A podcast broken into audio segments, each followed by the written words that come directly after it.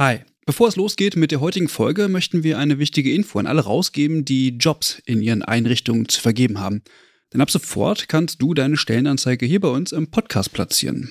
Wir finden das besser als Werbung, weil unsere treuen Hörenden damit Hinweise auf tolle Jobangebote bekommen und Unternehmen diesen Podcast nutzen können, um genau die Zielgruppe zu erreichen. Und wir nerven nicht mit Inhalten, die niemand hören will. Also eigentlich eine Win-Win-Win-Situation.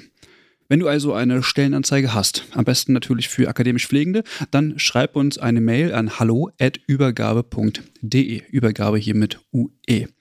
Wir veröffentlichen dann die Anzeige hier mit den relevanten Infos. Wir freuen uns auf deine Mail und wünschen viel Spaß mit der heutigen Folge.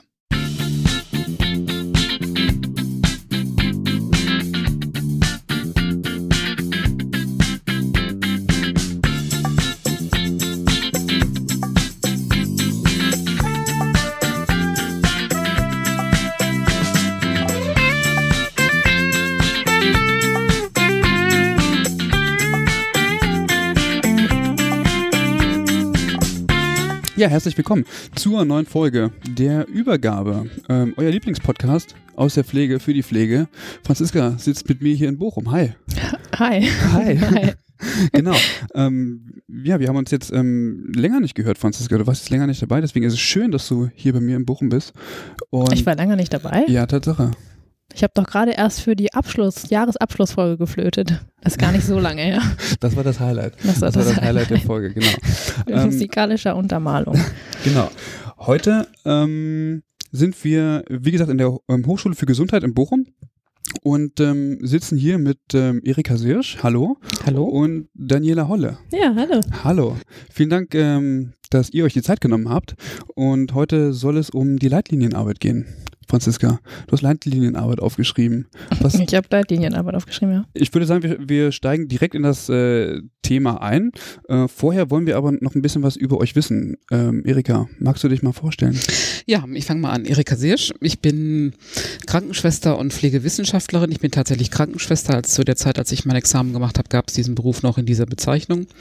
Ich bin an der Philosophisch-Theologischen Hochschule in Fallender beschäftigt, bin da seit 2015 Professorin für Akutpflege und seit Dezember letzten Jahres Dekanin der Pflegewissenschaftlichen Fakultät. Aber eigentlich bin ich heute hier in der Eigenschaft als ähm, Leitlinienbeauftragte der Deutschen Gesellschaft für Pflegewissenschaft. Und das bin ich schon ziemlich lange, ohne eigentlich genau zu wissen, dass ich das vorher schon war. Das heißt, die, ich bin im Vorstand der Deutschen Gesellschaft für Pflegewissenschaft seit ungefähr elf Jahren. Und in dieser Tätigkeit hat die DGP immer wieder Anfragen bekommen zur pflegerischen Beteiligung an Leitlinien. Das waren zunächst sehr, sehr vereinzelte Anfragen, die sich dann immer weiter häuften und ähm, erst als es dann einen ja, signifikanten Umfang annahm, sah sich die DGP gezwungen, tatsächlich oder auch inspiriert, ähm, diese Leitlinienarbeit auf andere Füße zu stellen und das auch in Strukturen zu binden, die verbindlich sind, auch wenn einzelne Personen, die damit sich beschäftigen, nicht mehr da sind. Seit 2016 ist die Deutsche Gesellschaft für Pflegewissenschaft Gesellschaft, die DGP, in Mitgliedsgesellschaft der AWMF. Die AWMF ist die Arbeitsgemeinschaft der wissenschaftlichen medizinischen Fachgesellschaften. Da sagen wir gleich nochmal ein bisschen was, was zu, was das bedeutet. Und ähm, in dieser Eigenschaft koordiniere ich nicht alleine, sondern mit Daniela Holle, die auch noch hier ist, die Leitlinienarbeit in der DGP. Das heißt, wer ist da beteiligt, wie beteiligt sich die Pflege daran und was bedeutet das überhaupt für pflegerische Fachgesellschaften. Und ich bin sehr dankbar, dass wir das gemeinsam tun können. Ja, soll ich vielleicht auch kurz was zu mir sagen? Bitte, bitte. Ja, Daniela Holle, ich bin auch Pflegewissenschaftlerin und Krankenschwester und ja, bin seit 2016 mit Erika Leitlinienbeauftragte der Deutschen Gesellschaft für Pflegewissenschaft und ich bin seit März letzten Jahres Professorin für Gesundheits- und Pflegewissenschaftliche Forschungsmethoden hier an der Hochschule für Gesundheit in Bochum. Genau. Und ja, freue mich, das mit Erika gemeinsam machen zu können, diese wichtige Aufgabe. Und ja, wir freuen uns heute ein bisschen über unsere Arbeit vielleicht auch erzählen zu können. Ja, wir auch. Wir wollen natürlich ein bisschen hinter die Kulissen blicken. Ähm, jetzt haben wir schon das Stichwort Leitlinien so oft gehört. Vielleicht muss man jetzt erstmal klären, was sind denn überhaupt Leitlinien? Das ist eine gute Frage. Was ist eine Leitlinie? Eine Leitlinie ist im Grunde genommen eine Zusammenfassung der Literatur zu einem bestimmten Thema mit der Ausweisung der Evidenzgrade und mit Empfehlungsgraden. Das heißt, zu bestimmten Themenbereichen, das sind überwiegend medizinische Behandlungspfade oder Behandlungsoptionen oder Versorgungsoptionen bei bestimmten Erkrankungen oder bei bestimmten Phänomenen, zu denen die Literatur nach bestimmten Kriterien aufbearbeitet wird wird, mit Empfehlungsgraden versehen wird und dann der Öffentlichkeit zur Verfügung gestellt wird. Das heißt, jeder kann und sollte sich zu bestimmten Themenbereichen auch an der bestverfügbaren Literatur, an der bestverfügbaren Evidenz äh, orientieren und dazu bieten Leitlinien einfach eine große Unterstützung. Welche Themen behandeln Leitlinien dann? Also sind das dann ganz konkrete Krankheitsbilder und wie viele gibt es da so? Also sind es nur die häufigsten Krankheitsbilder oder? Das ist eine gute Frage. Wir haben tatsächlich nachgeguckt und aktueller Stand heute ist, es gibt zurzeit bei der AWMF, das ist die Arbeitsgemeinschaft der wissenschaftlich-medizinischen Fachgesellschaften, die die Leitlinien äh, zum großen Teilen für Deutschland auch koordiniert und auch verwaltet. Es gibt noch einige andere daneben, also projektbezogene Leitlinien wie die FEM-Leitlinie zur freizeitziehenden Maßnahmen, die aus bestimmten Projekten entstanden sind. Aber die AWMF ist sozusagen die Organisation, die die Leitlinien in Deutschland verwaltet. Da gibt es Stand heute 765 Leitlinien. Das ist eine große Menge und die haben Themenbereiche von Versorgung bei Uterus-CA genauso wie Umgang mit Delir auf Intensivstationen, mhm. wie Schmerzassessment bei älteren Menschen in der stationären Altenhilfe, aber auch so Leitlinien wie Einwilligung bei Menschen mit Einwilligungs, ähm, die nur nur beschränkt einwilligungsfähig sind. Und das ist total spannend. Also die sind ja auf unterschiedlichem Niveau, da kommen wir sicherlich gleich auch noch zu, aber 765 Leitlinien bei der AWMF ist eine ganze Menge. Wenn man sich anguckt, wie viele Mitglieder die DGP, die Deutsche Gesellschaft für Pflegewissenschaft hat. Das sind irgendwie knapp über 850 oder sowas zurzeit. Wir haben mal ausgerechnet, da müsste jedes Mitglied der DGP eigentlich an einer Leitlinie beteiligt sein und an einigen okay. könnten dann zwei beteiligt sein. Dann hätten wir wow. es geschafft, in allen drin zu sein. Das ist völlig unmöglich. Das geht überhaupt nicht. Also ich war noch an keiner beteiligt, obwohl ich DGP-Mitglied bin. Ja, das könnte ja noch kommen. Wenn man das auf die, auf die DGP anguckt, wir, die DGP war zurzeit an 41 Leitlinien beteiligt, inklusive der nationalen Versorgungsleitlinien. Den Unterschied zu nationalen Versorgungsleitlinien und Leitlinien gucken wir uns gleich auch nochmal an. Zurzeit sind es 23 laufende Leitlinien, an denen die DGP beteiligt ist, sechs Anfragen, die noch nicht beantwortet sind, mit denen wir noch arbeiten müssen. 14 Leitlinien, die zurzeit abgeschlossen sind. Mhm. Und ähm, davon waren fünf nationale Versorgungsleitlinien, an denen Pflegende beteiligt waren. Das kann unterschiedlich sein, wie Pflegende beteiligt sind. Das hängt auch immer davon ab, wie ist die Organisationsstruktur der Entwicklung. Es gibt für Leitlinien natürlich ein ähm, Manual, welche Inhalte oder welche methodischen Inhalte da adressiert werden sollen, wobei sich dieses Manual eigentlich eher an den Ergebniskriterien orientiert, nicht so sehr am Prozess. Das heißt, natürlich sind auch Prozesskriterien drin, aber es ist immer möglich, dass Leitlinien sich ein bisschen differenziert darstellen in der Methodik, aber die methodischen Endpunkte sind immer die gleichen. Das heißt, Pflegende können beteiligt sein direkt bei der Konzeption dieser Leitlinie, manchmal auch erst, wenn es darum geht, bestimmte Fragen, die an diese Leitlinien gestellt werden, zu bewerten oder eben auch in der Konzertierung und manchmal eben auch bei der Abschlussleitlinie, wenn es darum geht, Kommentare abzugehen. Aber bei 765 wäre das ein bisschen viel, dann könnte man das eigentlich ähm, mit allen Mitgliedern hauptamtlich machen und eigentlich gar nichts anderes mehr tun was man sagen muss, dass die Leitlinienarbeit und auch das, was wir tun, Daniela und ich, eine ehrenamtliche Tätigkeit ist. Das machen wir nicht beruflich. Wir kriegen da auch keine, kein, haben da keinen finanziellen Benefit, sondern das ist für alle Beteiligten, alle Delegierten, die sich daran beteiligen, immer eine ehrenamtliche Tätigkeit. Hm. Ist äh, die Methodik dann auch einer der Hauptaspekte, wo sich Leitlinien ähm, von Standards und Richtlinien äh, unterscheiden oder worin unter liegen da noch Unterschiede? Also ich glaube, was man sagen kann, dass sie grundlegende andere Logik mhm. ähm, letztendlich verfolgen und ja auch na, aus einer anderen Historie letztendlich entstanden sind.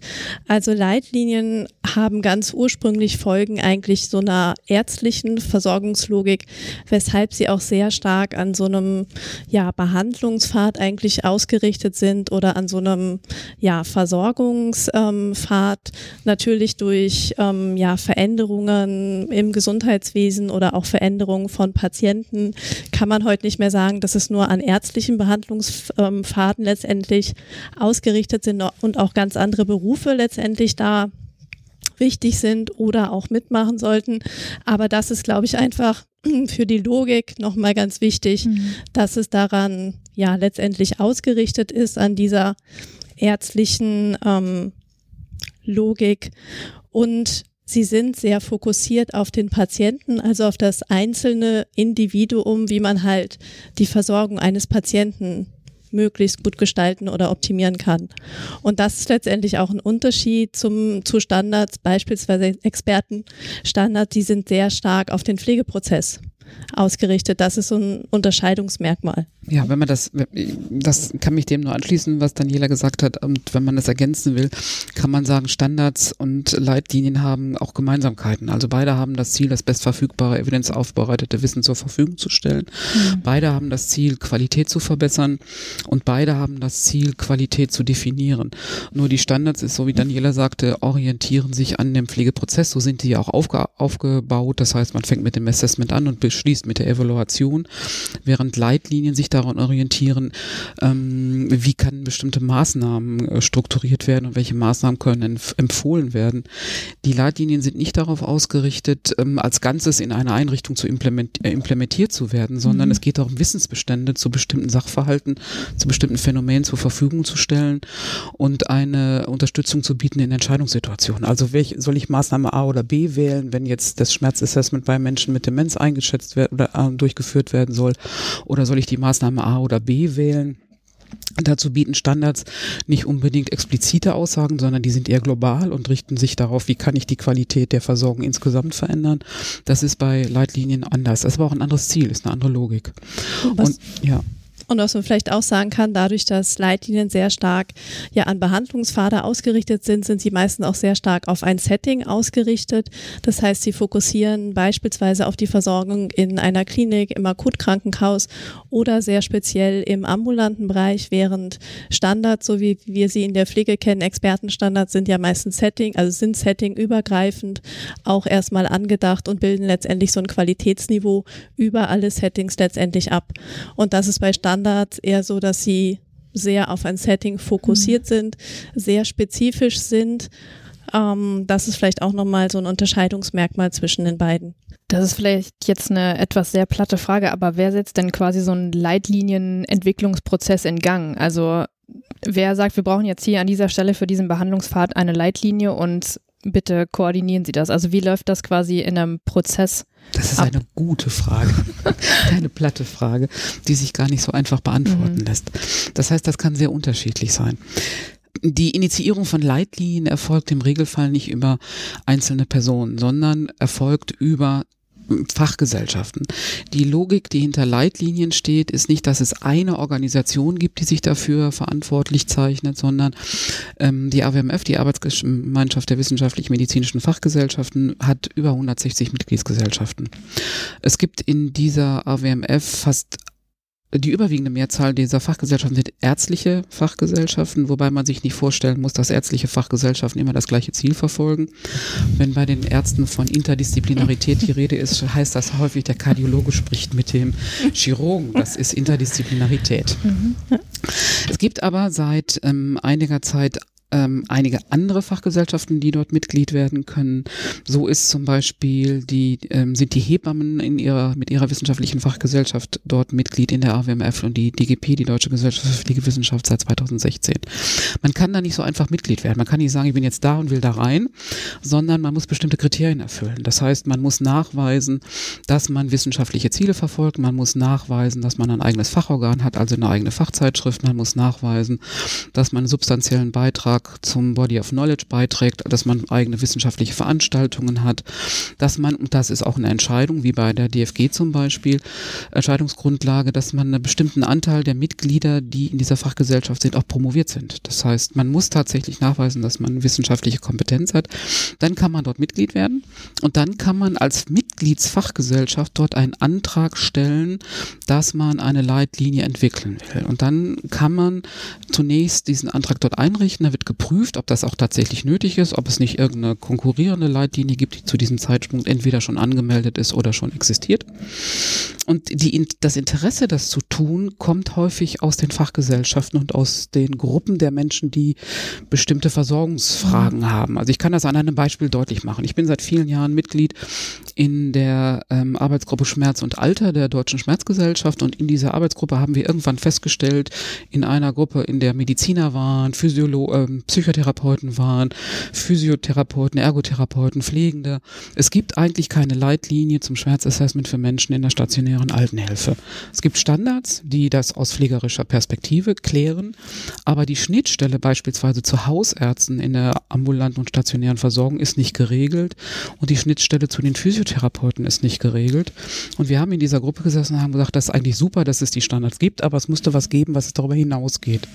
Und aus dieser Interessenslage entstand der Antrag eben bei der AWMF zu sagen, wir brauchen eine Leitlinie und haben dann diese Leitlinie initiiert. Das ist Fluch und Segen gleichermaßen, dass man diese Leitlinien so initiieren kann, weil Leitlinien zu initiieren und Leitlinien zu fordern ist das eine, sie zu finanzieren ist das andere. Es gibt keine Finanzierung für diese Leitlinien, bis okay. auf im Moment gibt es eine Initiative, dass man über den Innovationsfonds die Entwicklung von Leitlinien künftig auch in sehr eingeschränktem Maße finanzieren kann. Es gibt mhm. ganz wenige Leitlinien, die beispielsweise vom BMG gefördert wurden. Die Leitlinie zu Sektio zum Beispiel. Das hat dann was damit zu tun, dass es ein nationales Interesse gibt oder ein Interesse des Gesundheits im Gesundheitssystem solche Verfahren zu regeln oder bei nationalen Versorgungsleitlinien. Aber ansonsten muss man gucken, wo kriegt man das Geld her. Wie, wie, wie, kommt sowas? Also warum hat, ähm, ich sag mal, auf, auf politischer Ebene niemand Interesse daran, das zu fördern, das Wissen, das aktuelle Wissen äh, herbeizuführen? Das ist eine gute Frage, zu der wir eine eigene Veranstaltung bräuchten. zu wissen, dass etwas nötig ist und das nötige Geld dafür zur Verfügung zu stellen, sind immer zwei Dinge. Ja, klar. Das heißt, man hat jetzt das erkannt und versucht, das so ein kleines bisschen gegenzusteuern, indem man auch eine Summe einstellt in den Innovationsfonds, für den man tatsächlich auch Leitlinien entwickeln kann. Aber das ist Tropfen auf den heißen Stein und wir konkurrieren da in einem sehr kompetitiven Geschäft mit den, mit Forschungsgeldern und mit Geldern, die in solche Entwicklungen fließen.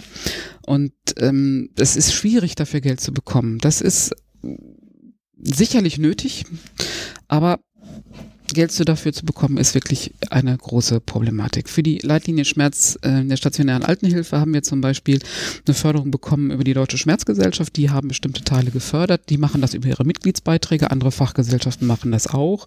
Und wir hatten das große Glück, dass seinerzeit das Deutsche Zentrum für neurodegenerative Erkrankungen, das DCD in Witten, auch Gelder dazu Verfügung gestellt hat. Das heißt, die haben Stellenanteile bezahlt, die haben Teile der Literaturrecherche bezahlt. Das ist aber dann immer eher auf Initiative einzelner Personen begründet begründet und ist nicht strukturell verankert. Super ist, dass jeder, der in einer wissenschaftlichen Fachgesellschaft ist, das initiieren kann. Schwierig ist, weil es keine regelhafte Finanzierung gibt. Mhm. Aber Finanzierung ist vielleicht auch nochmal ein interessantes Stichwort, um auch zu überlegen, welche Rolle hat denn eigentlich Pflege oder ein Delegierter mhm. der DGP in so einer Leitlinienentwicklung?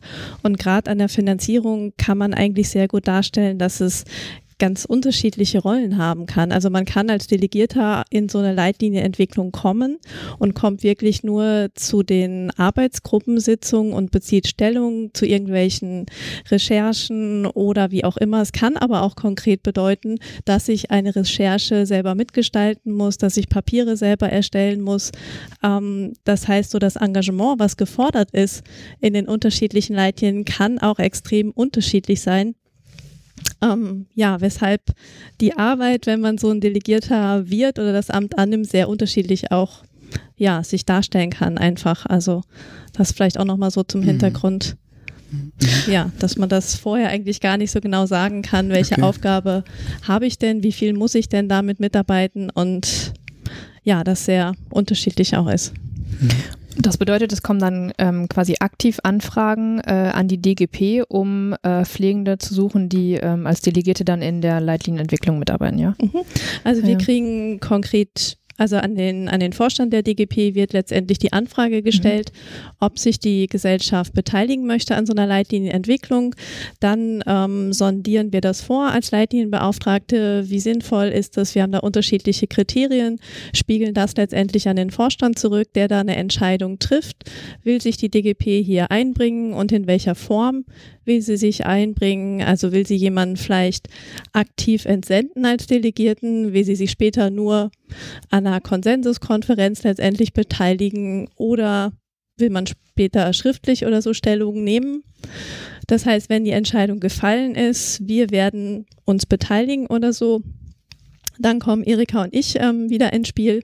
Und wir machen uns dann aktiv auf die Suche nach Delegierten, also nutzen ganz unterschiedliche Netzwerke, recherchieren auch in der Literatur, welche Experten gibt es denn schon im Bereich der Pflegewissenschaft. Und dann machen wir Aufruf über die Homepage der DGP beispielsweise in Netzwerken, in Foren und suchen zu sehr ja, spezifischen Themen dann letztendlich auch ja, Personen, die Lust und Interesse haben, an dieser Leitlinienarbeit letztendlich mitzumachen. Die müssen sich dann offiziell auch bewerben. Also Entscheidungen, ja, so Kriterien sind letztendlich, dass man zu dem sehr spezifischen Bereich auch irgendwas gemacht hat, veröffentlicht hat oder in der Praxis zu diesem Themenbereich arbeitet. Genauso aber auch, dass man wissenschaftlich qualifiziert ist, also Methodik von Leitlinien einschätzen kann und ja, auf der Grundlage geht es dann wieder zurück an den Vorstand der DGP, der dann letztendlich entscheidet, wem das Amt übertragen wird und dann wird der oder die Delegierte dann in diese Leitlinienarbeit entsendet. Das ist so der Weg. Inwieweit hat man denn einen Überblick darüber, welche Leitlinien jetzt angestoßen werden sollen? Weil es kann ja sein, dass eventuell eine Leitlinie äh, also erstellt werden mhm. soll und mhm. es vielleicht sinnvoll ist, dass Pflege daran teilhat, aber Pflege vielleicht gar nicht gefragt wird. Das ist eine gute Frage. Wo man tatsächlich mal aus Ressourcengründen gucken muss, kann man das überhaupt recherchieren. Das heißt, das, was wir tun, ist ja ehrenamtlich. Das heißt, die Daniela und ich und alle anderen, die da beteiligt sind, haben auch einen Job, den wir ausfüllen. Mhm. Und ähm, man kann gucken, dass man sich über die Anmeldungen, die auf der Homepage der AWMF auch immer veröffentlicht sind, dass man sich einbringt und guckt, wie sind die aktuellen Veröffentlichungen. Das schaffen wir nicht immer zeit, nicht immer zeitnah, Klar. sondern das versuchen wir. Und dann muss man tatsächlich ähm, selbstkritisch sagen, dass wir das nicht für alle Leitlinien schaffen, tatsächlich Delegierte zu entsenden. Mhm. Das heißt, die DGP ist, wenn man sich nochmal anguckt, 765 Leitlinien insgesamt. Die sind nicht alle pflegerelevant. Es gibt auch eine ganze Reihe von Leitlinien, die sind nicht pflegerelevant. Aber selbst wenn es nur die Hälfte wären oder weniger als die Hälfte, sind es 300 Leitlinien, an denen Pflegende sich beteiligen mussten. Das Problem an dieser Stelle ist, dass Pflege eine Querschnittsdisziplin ist. Wenn Sie beispielsweise Delegierte, wenn man Delegierte sucht, die jetzt an, an der Leitlinie, was weiß ich, zum Delirmanagement beschäftigt, äh, Delirmanagement auf der Intensivstation ähm, sich beteiligen, dann ist das auch für die Fachgesellschaft, die das Delir aus medizinischer Sicht be betreut, ist das ein relativ überschaubarer Bereich. Das heißt, die haben vielleicht ein oder zwei Leitlinien, die sie betrachten oder die Deutsche Schmerzgesellschaft, die haben vielleicht zwei, drei Leitlinien, die den Schmerz adressieren von diesen 700 über 60. Aber die Pflege ist dann bei irgendwie 300 beteiligt. Mhm. Das ist einfach von der Kapazität überhaupt nicht zu stemmen. Das heißt, da muss man tatsächlich eine gute Auswahl treffen und wir sind in der DGP dabei, im Moment Kriterien aufzustellen. Wie machen wir das überhaupt? Dass es keine heuristische Entscheidung ist, Daumen hoch oder Daumen runter, wir beteiligen uns und wenn ja, wie, sondern wir sind dabei, Kriterien aufzustellen, auch mit den Delegierten nach welchen Kriterien entscheiden wir, wie wir uns in welchem Umfang beteiligen und wie gehen wir proaktiv zum Beispiel auf Leitlinienentwicklergruppen zu, die eine Leitlinie initiieren, bei denen Pflege im Moment überhaupt nicht beteiligt ist. Das heißt, wenn es dann tatsächlich relevant ist, dass wir von Anfang an dabei sind, dann gehen wir auch auf diese Gruppen zu. Die werden alle angemeldet, also die können nicht im stillen Kämmerlein entwickelt werden, sondern das ist ganz öffentlich, das kann man nachlesen auf der Homepage und dann kann man das tun. Aber man muss tatsächlich ähm, auch selbstkritisch sagen, das schaffen wir überhaupt nicht. Wir haben an dieser Stelle schon häufig ähm, große Mühe, die Anfragen, die wir haben, tatsächlich auch so zu beantworten, dass wir in der Form, wie wir das gerne hätten, Delegierte überhaupt zu vermitteln.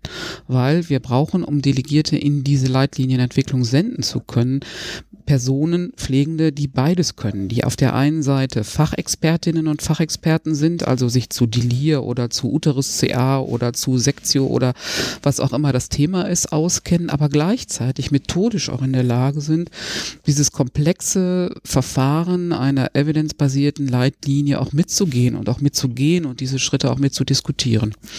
Wir hoffen, dass sich das verändert, weil mit dem neuen Pflegeberufegesetz und auch mit der neuen Prüfungs- und Weiterbildungsverordnung ist auch verankert, dass sich Pflegende zumindest in der hochschulischen Ausbildung und auch in der Weiterbildung mit der Entwicklung und auch mit der ähm, Anwendung von Leitlinien beschäftigen. Das war mhm. bisher überhaupt nicht der Fall, sondern bisher mhm. haben sich äh, viele Pflegende eher auf Standards konzentriert, was gut und wichtig ist, weil wir brauchen auch Standards. Aber die Leitlinien sind völlig aus dem Blick verloren. Und wenn man das mal in Relation setzt, wenn man beispielsweise von pflegebedürftigen Menschen äh, spricht, die in SGB-11-Bereich versorgt werden, für die Standards ja häufig auch genutzt werden, dann reden wir von 3,4 Millionen Menschen. Wenn wir aber angucken, Stand gestern, ich habe das für einen anderen Zusammenhang gestern nochmal recherchiert, dann hatten wir Stand 2017 19 Millionen 900 Krankenhausfälle. Das sind nicht 19 Millionen 900 Menschen, aber 19 mhm. Millionen 900 Fälle, die im Krankenhaus behandelt mhm. werden. Das heißt, das ist eine gigantische Gruppe von Menschen, die in Akutkrankenhäusern versorgt werden, die eine völlig andere Bedarfslage haben als stationär versorgte Menschen in Altenpflegeeinrichtungen. Dazu brauchen wir einfach pflegerische Experten, die auch in der Lage sind, solche Leitlinien zu nutzen und Entscheidungshilfen zu nutzen. Und es geht nicht darum, dass man eine Leitlinie jetzt flächendeckend in jedes Krankenhaus äh, implementiert. 700 Leitlinien kann man nicht in jedes Krankenhaus implementieren. Das ist völlig, also ist völlig utopisch und auch völlig unnötig. Aber man braucht methodische Kompetenz, um im Falle eines Falles zu einer bestimmten Entscheidung eine bestimmte Art von Information zu generieren und sich dann evidenzbasiert über die Entscheidung klar zu werden. Und das ist der Unterschied zu Standards. Also wir brauchen keinen Standard, der jetzt irgendwie überall eingeführt ist, sondern wir müssen wenn wir mit Menschen mit Schmerz zu tun haben, in der Lage sein zu gucken, wie entscheide ich jetzt. Oder wenn wir mit Menschen, die mit Delir, die drohen, ein Delir zu bekommen oder an einem anderen Phänomen erkrankt sind oder an einem anderen Phänomen, dann müssen wir in der Lage sein, methodisch sauber Informationen zu generieren. Wir brauchen also einen Zugang, wie kriege ich dieses Wissen zum Body of Knowledge der Arbeitseinheit, Station, Wohnbereich, was auch immer. Und das ist, finde ich, immer einer der Gründe, warum wir eigentlich beides brauchen. Wir brauchen Standards, um die Entwicklung auf der, in der Pflege und im Pflegeprozess zu haben und wir brauchen die Leitlinien, um einzelfallbezogen Entscheidungen zu begründen. Sind, ähm, also mir ist schon bewusst, dass das natürlich nicht für alle Leitlinien möglich ist, aber gibt es Leitlinien, an denen auch an der Entwicklung auch ähm, Betroffene beteiligt sind? Das ist eine der elementaren Forderungen. Mhm. Okay, na gut. Das ist eine der elementaren Forderungen. Also wenn man sich zum Beispiel, ähm, es gibt ja auch ein Bewertungsinstrument, mit dem Leitlinien mhm. ähm, bewertet werden, ist halt dieses Delby-Instrument, was es ja in Deutschland seit 2005 letztendlich auch gibt, was in Zusammenhang mit der AWMF entwickelt wurde. Und da ist zum Beispiel eine ähm, relevantes Kriterium, woran man die Qualität letztendlich misst, sind alle relevanten ja, Personengruppen beteiligt ja. worden. Ähm, und da ist es auch die Frage, ist die Patientenperspektive letztendlich abgebildet worden? Und es gibt ja in den Leitlinien immer, dass dann auch Patientenvertreter ähm, letztendlich dort ähm, involviert sind und auch beteiligt ähm, werden. Und ja, und da ist es auch tatsächlich so, dass häufig die auch einfach Stimmrecht dann bekommen, diese Patienten, was ja nicht überall letztendlich gegeben ist. Das ist auch von Leitlinie zu Leitlinie ein bisschen unterschiedlich. Ähm, aber da sind häufig mehrere Vertreter auch, ja, die einfach dann ihre eigene persönliche Zielgruppe dann letztendlich auch abbilden. Ich habe gerade so überlegt, als ähm, du das erzählt hast, ähm, dass es schwierig ist, Pflegende mit der entsprechenden Expertise zu finden. Ich habe jetzt gerade mhm. idealerweise mal ein paar Jahre weitergedacht. Ähm, wenn jetzt beispielsweise, mh, hm, ich sag mal, vorbehaltene Tätigkeiten ausgeweitet werden und es dann sinnvoll ist, dass von Pflegenden tatsächlich auch Leitlinien ähm, in, äh, in Auftrag gegeben werden mhm. oder initiiert werden, ähm, wie ist es denn dann möglich, überhaupt so etwas zu entwickeln, wenn es jetzt schon unter, ich sag mal, Mitarbeit schon schwierig ist, entsprechende ähm, Leute zu finden? Mhm. Also das, was wir oder so wie wir das zurzeit ähm, versuchen, ja, zu lösen. Also es ist ja letztendlich so, entweder man ist in der Pflege häufig wissenschaftlich tätig und beschäftigt sich in der Wissenschaft explizit mit einzelnen Themen oder mit Methodik oder Leitlinienarbeit, oder man ist halt in der Praxis sehr verortet und ist sehr ja, ist sehr gut, hat eine Expertise in dem Praxisfach, wo man ist. Und wir versuchen, wir haben in der Vergangenheit häufig Tandems gebildet, so dass wir gesagt haben, okay, wir nehmen jemanden aus der Praxis, koppeln den mit jemandem, der methodisch sehr gut ausgebildet ist, der jetzt nicht so den ja, den klinischen Bezug hat und beide gehen gemeinsam in diese Leitliniensitzung. Das kann man natürlich vom, vom Personenaufwand nicht für alle machen, ist aber zurzeit auch eine gute Variante für uns, mhm. um das letztendlich zu brücken, weil wir selten Stellen haben, die zu 50 Prozent in der Wissenschaft mhm. verortet sind und zu 50 Prozent in der Praxis oder wir haben auch nicht die kombinierten Professuren oder was weiß ich. Das ist ja auch so ein bisschen Hindernis und weshalb wir versuchen, das darüber letztendlich auszugleichen. Mhm. Und das andere, was wir vielleicht noch machen, ähm, wir organisieren jedes Jahr für diese Delegierten auch sowas wie einen Leitlinien-Workshop. Ähm, und da ist das Ziel, die zum einen zu vernetzen, also dass die sich gegenseitig austauschen können. Und dort versuchen wir auch, ähm, wenn es nochmal methodischen Input oder so gegeben werden soll, dass wir da ein bisschen nachsteuern können und da auch nochmal Expertise vermitteln. Oder sie halt fragen, welche konkreten Schwierigkeiten oder Probleme sind denn auch in diesen ähm, Arbeitssitzungen denn aufgetreten, dass wir die dann nochmal gemeinsam reflektieren können und bearbeiten können. All das sind so Möglichkeiten, da zurzeit gegenzusteuern. Neben denen, dass sowohl Erika und ich natürlich die Chance haben, jetzt in der Lehre das auch vermehrt anzubinden, also anzubieten, das auch zu diskutieren, da auch den Sinn und Zweck von Leitlinien zu diskutieren, ja, was lange ja auch nicht gegeben war. Mhm. Okay. Ähm, ich glaube, Erika, du hast das eben schon mal angesprochen, dass es unterschiedliche Arten von Leitlinien gibt. Ich glaube, so S3 schwebt ja immer so durch den Raum. Vielleicht äh, kann einer von euch noch mal kurz äh, was dazu sagen, damit wir da das noch einmal klar haben. Also die ähm, ja, diese S3-Leitlinie ist halt letztendlich eine Stufe von diesen sogenannten S-Klassifikationen der AWMF-Leitlinien. Ähm, und man kann eigentlich sagen, dass dieses S drückt eigentlich ja die Stärke oder die Art der Systematik aus. Und aktuell gibt es in der AWMF die unterscheidet zwischen vier Arten ähm, von S-Leitlinien, angefangen von einer S1-Leitlinie. Dies ist halt so, die basiert tatsächlich auf Handlungsempfehlungen von Experten. Das ist auch noch so diese größte Gruppe, die es aktuelle Leitlinien gibt. Die sind zum Beispiel, wir haben uns gerade vorhin drüber unterhalten, wenn zum Beispiel, ja, wie in China jetzt so ein Corona-Virus letztendlich ausbricht, da muss ganz ad hoc auch eine Leitlinie entstehen. Das heißt, da müssen ganz ad hoc Experten auch zusammenzukommen. Das heißt, da kann man keine ausführliche Literaturrecherche oder sonst irgendwas mhm. hat man ganz häufig für diese Situation mhm. nicht. Du hast, Entschuldigung, wenn ich da kurz mhm. nochmal, du hast auch eben gesagt, dass das die größte Gruppe ist. Ich glaube, glaube ich, vorher ähm, nochmal nach, es sind ungefähr 70 Prozent der Leitlinien oder so, die S1-Leitlinien sind. Ist das irgendwie Wir so ungefähr? So ja, es sind so um die 300 von diesen, ich weiß nicht, 765, 765. genau. Oh, sind diese das passt nicht. S1. Welche Quelle war das denn? genau.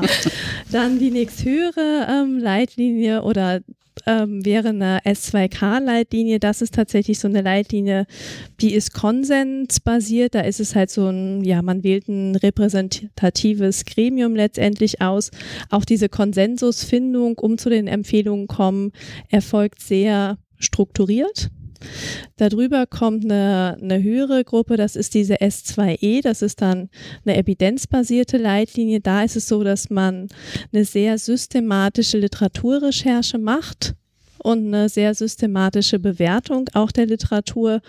Und wenn letztendlich beides zusammenkommt, dass man ähm, ein repräsentatives Gremium hat und eine systematische Literaturrecherche gemacht hat ähm, und das beides sehr strukturiert darlegt, dann hat man halt die klassische S3-Leitlinie, was letztendlich die höchstes Maß an Strukturierung letztendlich darbietet. Mhm.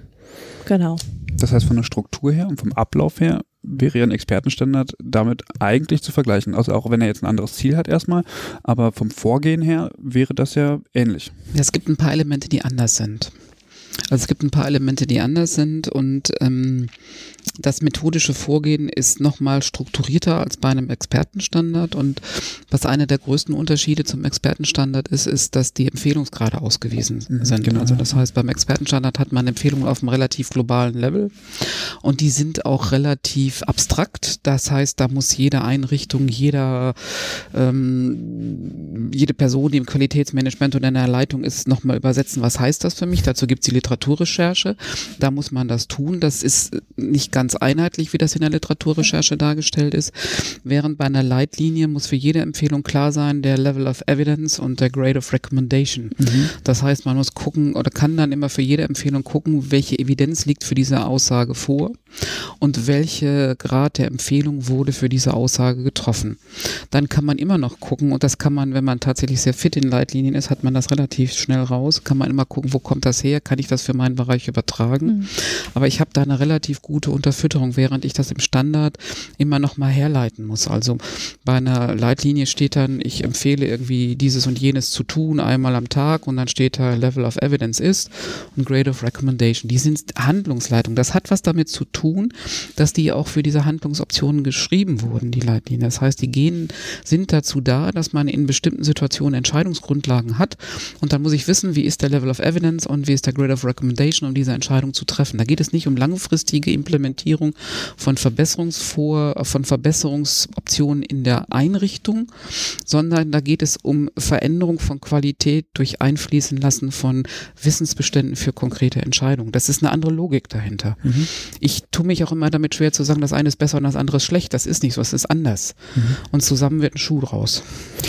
Ich habe manchmal das Gefühl, dass der Unterschied in so einem ähm, direkten ähm, Maßnahmenkatalog sozusagen ist. Also ich habe zum Beispiel die, mhm. Leit, die Leitlinie ähm, zu den freiheitsentziehenden Maßnahmen mhm. beispielsweise ähm, oder auch zum Deliermanagement. Mhm. Ähm, da steht halt ein Sammelsurium an Maßnahmen und da steht halt, ist das empfohlen mhm. so und was sagt die Evidenz dazu? Und jetzt mhm. kann ich mich entscheiden, ob ich das mache genau. oder ob ich das nicht tue. Genau. So, und beim Expertenstandard, ja, da sind halt ist ein Sammelsurium von ganz vielen Maßnahmen, die letztendlich dann zum Ziel führen sollen. Ja, die, die Logik ist eine andere. Ja, genau. Mhm. Die, die ist nicht besser oder schlechter, die Logik ist anders. Mhm. Wie lange dauert so ein Entwicklungsprozess eigentlich? Es kommt darauf an, wie viel Geld man hat. Okay. Also in der Regel geht es schnell. genau, genau, genau, genau. Schnell wieder vorbei. Ganz schnell. Nein, das, also es hat tatsächlich was mit der Finanzierung zu tun. Mhm. Also das heißt, wenn man tatsächlich Ressourcen hat, um die Literaturrecherche zum Beispiel an die Cochrane Collaboration auszugliedern nach Freiburg und dann sagt, ihr habt hier die Summe X und dazu hätte ich gerne eine Literaturrecherche mit aufbereiteten Evidenzgraden und ähm, das hätte ich gerne in drei Wochen. Wenn ich jetzt irgendwie genug Geld habe, dann geht das relativ zügig. Wenn ich das, und das kann ich aus eigener Erfahrung sagen, wenn man die Literaturrecherche in der Leitlinienentwicklergruppe selber machen muss, und das ist häufig so, das habe ich auch erlebt, nicht nur in einer, sondern in mehrerer, wenn man das selber tun muss und dann hängt man hat das irgendwie Samstagnachmittag und gerne Sonntagvormittag, wenn man frei hat, ähm, auf dem Kalender, dann dauert das natürlich länger. Also ich habe das selber für eine Leitlinie, die ich koordiniert habe, getan. Da haben wir so lange gesucht und gearbeitet, dass wir, als, als es schließlich an die Formulierung der Empfehlungen ging, nochmal nachrecherchieren musste, weil unsere Suche so alt war, dass wir sich nochmal erneuern mussten. Also wir mussten nachsuchen. Also im Regelfall zwei, also man kann gar nicht sagen Regel, also es dauert oft zwei bis drei Jahre. Ja, das, das wäre meine Nachfrage dann gewesen, wenn das äh, dann mhm. doch über Jahre dauert, mhm. wie ist es dann mit der Aktualität? Dann sucht man nochmal nach, genau, schlicht und des Wissens in, ja. Ähm, ich habe nochmal eine andere Frage, weil wir jetzt immer wieder über mhm. äh, Evidenzbasierung auch gesprochen haben. Ähm, wie geht man oder geht man überhaupt ähm, in der Sammlung der Evidenz mit dem Publikationsbias um? Also, also gibt es da Spielt, der, spielt das eine Rolle? Spielt das gar keine Rolle? Ich meine, man kann ja nichts dagegen machen. Ne? Wenn er jetzt, wenn das halt da ist, dann ist halt da. Was soll man machen? Aber also also dazu gibt es S3-Leitlinien. Also das heißt, man kann es, man kann es beschreiben, okay. man kann es in hm. der Literatur beschreiben.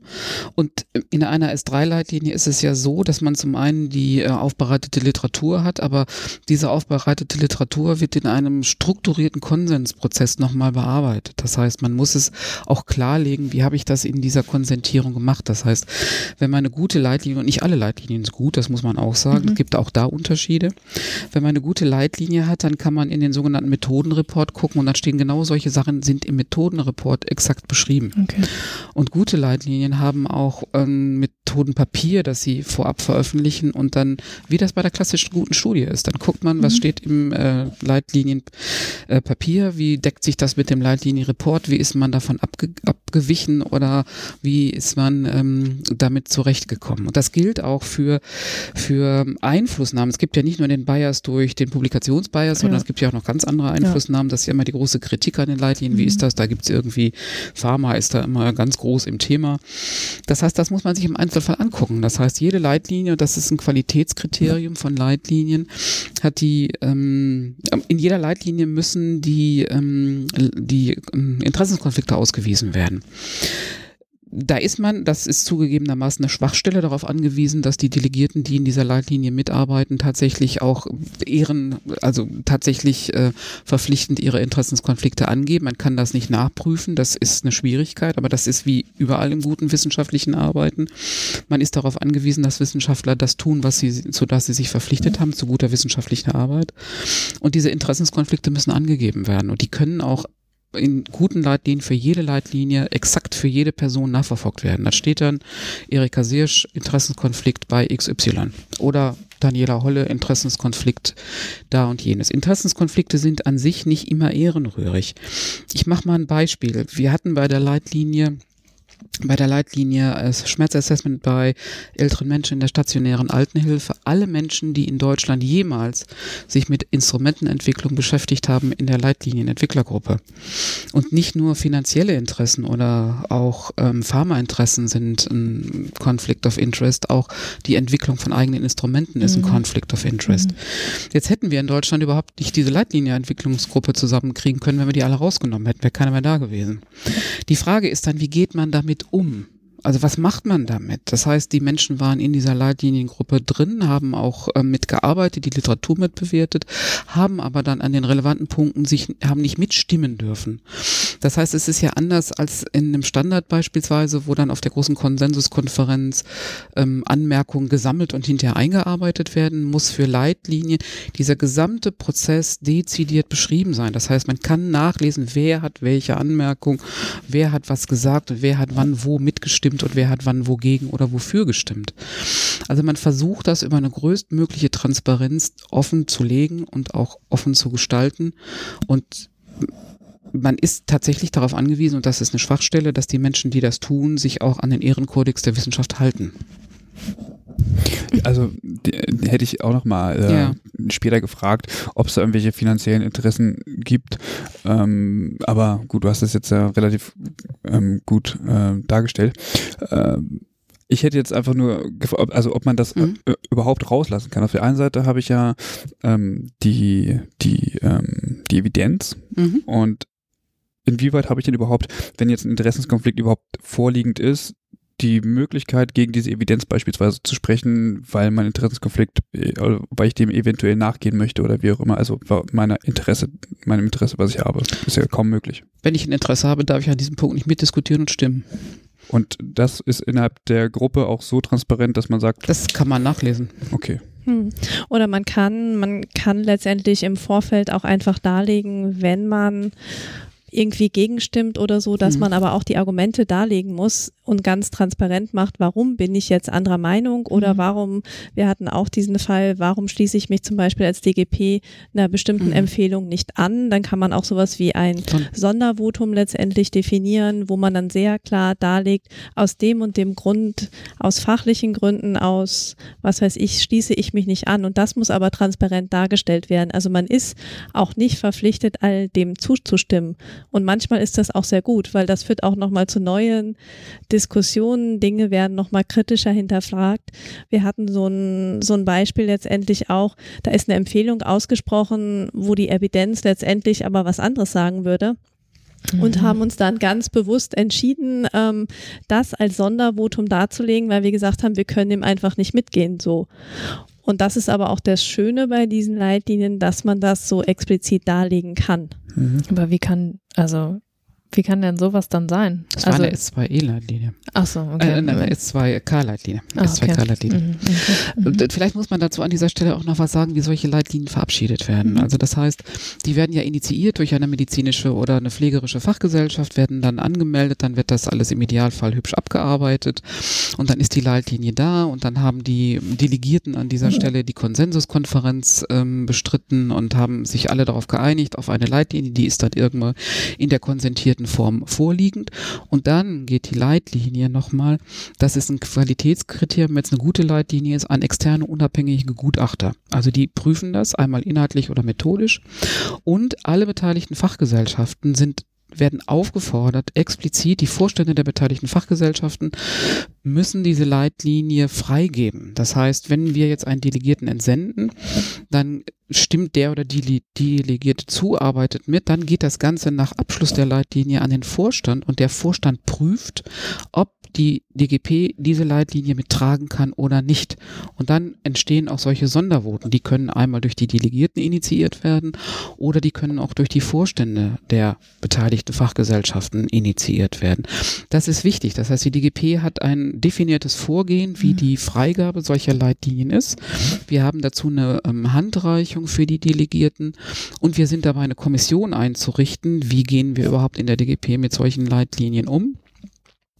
Ich kann mal ein Beispiel machen. Also ich habe bei der Leitlinie, die ich koordiniert habe, haben wir zum Schluss nach dieser endlos langen äh, Bearbeitung und auch nie, dieser Nachsuche hatten wir die Leitlinie dann endlich fertig. Und dann hat eine Fachgesellschaft, deren Delegierte sich zwei Jahre lang ganz akribisch daran beteiligt hat, zurückgemeldet. Sie könnten diese Leitlinie nicht mittragen, weil die Menschen in den Einrichtungen, die diese Leitlinie betrifft, das, was da drin steht, eh schon tun. Es war eine interessante Rückmeldung. Mhm weil wir dachten, das wäre doch der Idealfall. Wenn die eh schon alles tun, was da drin steht, ist doch super. Mehr kann man noch gar nicht wollen. Aber diese Fachgesellschaft fand, das wäre irgendwie jetzt nicht konsensfähig und hat dann ihre Zustimmung zu dieser Leitlinie nicht gegeben. Das haben wir in der DGP auch schon gemacht, dass es Leitlinien gab, die jetzt erstellt worden sind und dann gab es ähm, Aspekte darin, die konnten wir nicht mittragen und dann ist die DGP nicht als beteiligte Fachgesellschaft drin, obwohl sie mit beteiligt ist. Das kann man über ein Sondervotum, wie Daniela schon sagte, ausweisen oder kann sagen, wir ziehen unsere Beteiligung zurück. Das ist ein relativ hoher Aufwand, den wir da betreiben. Das machen im Moment Daniela und ich. Und die Delegierten prüfen immer noch mal methodisch jede Leitlinie. Das heißt, das macht der Pool von Delegierten bei uns auch. Das heißt, eine Leitlinie wird zur Prüfung eingereicht. Kurz vor der Verabschiedung, dann prüfen unser Mitglieder unseres Pools die Leitlinie methodisch und inhaltlich. Wir prüfen das nochmal und dann gibt der Vorstand das frei. Und da sind wir gerade bei, eine Kommission einzurichten. Da hatten wir schon erste Treffen. Die nächsten werden jetzt ähm, nächsten Monat sein. Und unsere Mitgliederversammlung muss diese Kommission überhaupt noch zustimmen, damit wir sie einrichten können. Aber wir sind in den, im Endspurt der Vorbereitung, sodass wir diese Arbeit auch delegieren können. Ähm, wie ist es denn international? Ich habe manchmal das Gefühl, dass ähm, aus dem internationalen Bereich mh, sehr viel also ich würde nicht sagen mehr Leitlinien, aber zumindest mal aus dem pflegerischen Bereich mhm. sehr viel mehr ähm, Leitlinien tatsächlich ähm, bei uns ähm, angewendet werden oder wo man sich da zumindest drauf mhm. beruft. Wie kommt dieses Gefälle und warum haben wir da eventuell eine Lücke in Deutschland? Ich würde da nicht von Gefälle sprechen, ich würde einfach von einer anderen Logik sprechen. Mhm. Das heißt, wir haben in Deutschland einen Sonderweg gewählt durch andere Mechanismen, durch andere Organisationen. Das heißt, bei uns haben wir eine starke Entwicklung in Standards gehabt. Die ist in anderen Ländern nicht so stark. Die haben sich eher auf Leitlinien ähm, fokussiert. Das ist einfach eine Entwicklung, die in den Anfangsjahren dieser Entwicklung 99 war ja die, der große Start der Entwicklung von Leitlinien und Standard einfach im Ausland in andere Richtungen ging. Und dann hat das was damit zu tun, dass es im, in europäischen oder auch nicht-europäischen Ausland, Kanada, Australien und USA sind da ja sehr, sehr stark, dass es da ähm, größere Verbünde von Fachgesellschaften gibt, die sich tatsächlich mit der Entwicklung von Fachinhalten beschäftigen. Mhm. Wir haben in Deutschland die Organisation Deutscher Pflegerat, wir haben den äh, DBFK, aber die haben zum großen Teil eher berufspolitische äh, berufspolitische Ziele. Es gibt natürlich Fachgruppen beim DBFK, aber letztendlich ist das eine berufspolitische Organisation. Aber Organisationen, die jetzt fachinhaltlich auf einer wissenschaftlichen Ebene arbeiten, sind in Deutschland nicht so häufig.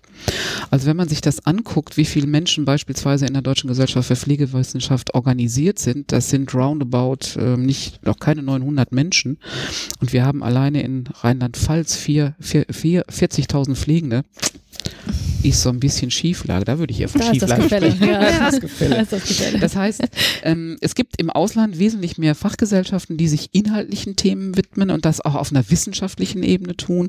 Und daher kommt einfach ein verändertes Umgehen mit solchen Leitlinien und Standards. Mhm. Okay. Weil Leitlinien kommen aus der Fachgesellschaft, mhm. die werden von Pflegenden tatsächlich genuin entwickelt, während ähm, das in Deutschland einen anderen Weg gegangen ist. Ähm, vorhin hattest du die nationalen Versorgungsleitlinien nochmal angesprochen. Ähm, das sind ja scheinbar sehr pflegespezifische Themen, die da immer aufgegriffen werden. Wo ist jetzt der Unterschied zu den normalen Leitlinien, sage ich mhm. mal, von der AWMF und diesen nationalen Versorgungsleitlinien? Mhm. Dazu kann man vielleicht sagen, ähm, nationale Versorgungsleitlinien adressieren erstmal ja, Themen oder Bereiche von sehr hoher Prävalenz, wo wir auch sehr hohe Kosten letztendlich haben. Und nationale Versorgungsleitlinien unterscheiden sich nochmal dadurch, dass sie unterschiedliche Versorgungsbereiche letztendlich bedienen. Also sie sind auch übergreifend ähm, angelegt zu Themen, ja, die eine übergreifende Bedeutung letztendlich haben und werden auch ganz häufig als Grundlage sowas wie integrierte Versorgungsmodelle letztendlich genutzt oder werden als Grundlage für Disease Management Programme entwickelt. Also sie haben was mehr übergreifendes, während Leitlinien sehr spezifisch auf ein Setting letztendlich auch ausgerichtet sind. Mhm. Also der Überbau ist da ein, ein größerer. Genau, das kann man noch so sagen. Und ja, was vielleicht noch interessant ist, dass die nationalen Versorgungsleitlinien werden halt vom RZQ, vom Ärztlichen Zentrum für Qualität in der Pflege, die sind ja der Haupt hauptsächliche Akteur, die das auf einem operativen Geschäft letztendlich auch durchführen. Das heißt, da wird das organisiert und koordiniert. Das heißt, es ist eigentlich schon sehr besonders, dass die DGP in dieser Leitlinienarbeit auch integriert ist, weil man hört immer nur Ärzte. Also man hört AWMF, das hat was mit ähm, Ärzteschaft zu tun, man hört EZQ, das hat was mit Ärzteschaft zu tun. Ähm, diese ganze Leitlinienarbeit scheint ja irgendwie medizinisch sehr getrieben und getriggert zu sein. Es hat was mit der Historie zu tun. Mhm, ja. Es hat was mit der Historie zu tun und als wir angefangen haben, Leitlinien zu arbeiten, Arbeit zu machen, war, haben wir uns damit auch nicht nur Freunde gemacht. Mhm. Es gab dann die Idee, dass wir hätten Pflegende nichts mit zu tun, das wäre eine rein ärztliche mhm. Tätigkeit und da sollten wir irgendwie die Finger von lassen. Wir sind da anderer Meinung und wir sind der Meinung, es geht da nicht um eine rein ärztlich getriggerte Versorgung, sondern es geht um Versorgungsstrukturen, die sich am menschenorientiert an der zu versorgenden Person. Und es geht darum, dass alle daran beteiligten Berufsgruppen und Professionen sich zu dieser Versorgung in einer Gruppe zusammenfinden. Und das sind Ärzte, das sind Pflegende, das sind Physiotherapeuten, das sind Logopäden, das sind alle, die daran irgendwie beteiligt sind und nicht vor, all, vor allem und nicht zum Schluss die Patientinnen und Patienten selber. Die haben da eine Menge zu, zu sagen, wie es ihnen geht und was man mit ihnen tun sollte. Und wir erleben, dass es sich verändert. Also wir erleben langsam, wirklich mühsam, dass es sich verändert verändert. Als ich in der DGP das erste Mal mit dem Wort Leitlinie konfrontiert wurde, das ist jetzt zehn Jahre her, da hatten wir irgendwie zwei oder drei und dann hatte man jeden Schritt im Kopf. Inzwischen sind es über 40. Ich finde, das ist eine ganze Menge. Das ist einfach eine unfassbare ähm, unfassbar dicke Bretter, muss man einfach sagen, an dieser Stelle, die mhm. man da bohren muss. Aber was wir auch erleben, ist, dass die Kolleginnen und Kollegen aus der Ärzteschaft unglaublich daran interessiert sind, Pflege auch auf dieser Ebene wahrzunehmen. Also das heißt, wir haben bei der AWMF, bei den Kolleginnen und Kollegen der Ärzteschaft äh, wirklich offene Türen eingelaufen. Die haben gesagt, ja, macht, tut. Und das ist natürlich nicht bei allen Ärzten so, aber auch nicht alle Pflegende finden Standards und Leitlinien gut. Also das muss man auch so sagen. Es gibt überall so eine und solche. Aber die Kolleginnen und Kollegen, die wir da erleben in der Ärzteschaft, sind sehr daran interessiert, Versorgungsstrukturen in Kooperation mit, mit Pflegenden und auch mit anderen Angehörigen anderer Versorgungsstrukturen zu machen. Und dass wir eine über wie soll ich sagen, eine Überorganisation oder eine Überzahl von Ärzten haben, liegt einfach, ist einfach historisch begründet. Also wir haben über 160 Mitgliedsgesellschaften der ABMF, eine Pflege. Mhm. Ich hätte gerne ein bisschen mehr Pflegende, die wissenschaftlich organisiert sind und sich daran beteiligt, dann könnten wir diesen, könnten wir ein bisschen höheres Gegengewicht dahinstellen. Mhm. Also ich bin da ganz zuversichtlich, dass uns das jetzt nicht in den nächsten zehn Jahren gelingt, da Gleichstand zu erzielen. Das wäre ein bisschen über, überbordet. Aber ich glaube, wir können da tatsächlich ein bisschen mehr tun. Und wenn wir das angucken, was in den letzten vier, fünf Jahren passiert ist, dann ist es eigentlich explodiert, kann man so sagen. Das ist wirklich so, hat eine völlig andere Dimension bekommen und es bietet auch eine Chance, die wir einfach nehmen müssen. Ja, ist vor allen Dingen auch nochmal die Chance, sich einfach sehr praktisch, sehr konkret an einem Thema interdisziplinär auseinanderzusetzen. Und das hat man so vielleicht ähm, so konkret in der Pflege nicht. Und hier ja, hat man an einer gemeinsamen Praxis, muss man sich interdisziplinär nochmal austauschen. Und das ist einfach eine, ja, eine Riesenchance, aber auch eine Riesenherausforderung, das tatsächlich zu lernen, hier in einen strukturierten Austausch zu gehen und ja, auch die gleiche Sprache letztendlich hier wieder zu entwickeln. Also das ist ja auch eine große Herausforderung. Ähm, aber ich denke, wir ja, sind auf einem guten Weg. Ja, wobei es uns wichtig ist, es nicht darum geht, dass Pflege die ärztliche Sprache lernt. Das nicht. Das ist ganz wichtig. Es geht nicht darum, dass wir kleine Ärzte werden. Wir werden keine Physician Assistant. Sondern es geht darum, dass Pflegende und Ärzte und andere Angehörige anderer Berufsgruppe sich auf eine gemeinsame Sprache einigen. Ja. Mhm. Darum geht's. Und ich glaube, es geht auch darum, dass andere Professionen, die schon so lange im Business mhm. sind, auch mal merken, okay, Pflege kann auch mehr als das, was sie ähm, oder was ich bisher so äh, wahrgenommen habe. Ich glaube, das ist auch nochmal ein klares Signal. Das ist es. Wir haben jetzt äh, ganz viel über die ähm, Entwicklung von Leitlinien gesprochen. Ich würde gerne mal den Schwenk so ein bisschen in die Praxis machen. Mhm. Also was, was passiert eigentlich, wenn so eine Leitlinienentwicklung abgeschlossen ist? Wer ist dafür verantwortlich, dass die in die Praxis kommt oder was passiert denn eigentlich in der Praxis damit? Das ist eine gute Frage. Was ist die Praxis? Das ist immer das eine, eine andere Frage. Das ist auch eine andere, ja. ja, es gibt ähm, ein Qualitätsmerkmal von Leitlinien ist, dass man bei der Entwicklung die Implementierung mitdenkt. Mhm. Es hat ein, tatsächlich ein Entwicklungsproblem. Das heißt, Entwicklung von Leitlinien ist ein sehr kostenaufwendiges Verfahren. Die Implementierung daran anzuschließen ist nochmal ein weiteres kostenintensives Verfahren. Das ist nicht gut gelöst. Da sind wir nicht glücklich, wie Leitlinien in die Versorgungssituation integriert werden. Und es kann auch nicht nur über die Entwickler funktionieren, sondern was man tun muss, sind Konzepte, die mehrdimensional sind. Man muss A, einmal die Leitlinien überhaupt bekannt machen. Wir versuchen das bei Leitlinien, die pflegerelevant sind, indem wir publizieren und das nicht nur englischsprachig. Also die werden ähm, fast alle immer im Ärzteblatt publiziert. Das ist jetzt nicht das Blatt, das die Pflegenden lesen, aber dann muss man es runterbrechen tatsächlich auf Organe, die auch Pflegende lesen. Und man muss versuchen, und das auch, das ist nochmal ein Problem, tatsächlich Implementierungsprojekte, wobei man nicht von klassischer Implementierung sprechen ja, kann, wie in der mhm. ganzen Einrichtung. Das ist ein Unterschied zu Standards.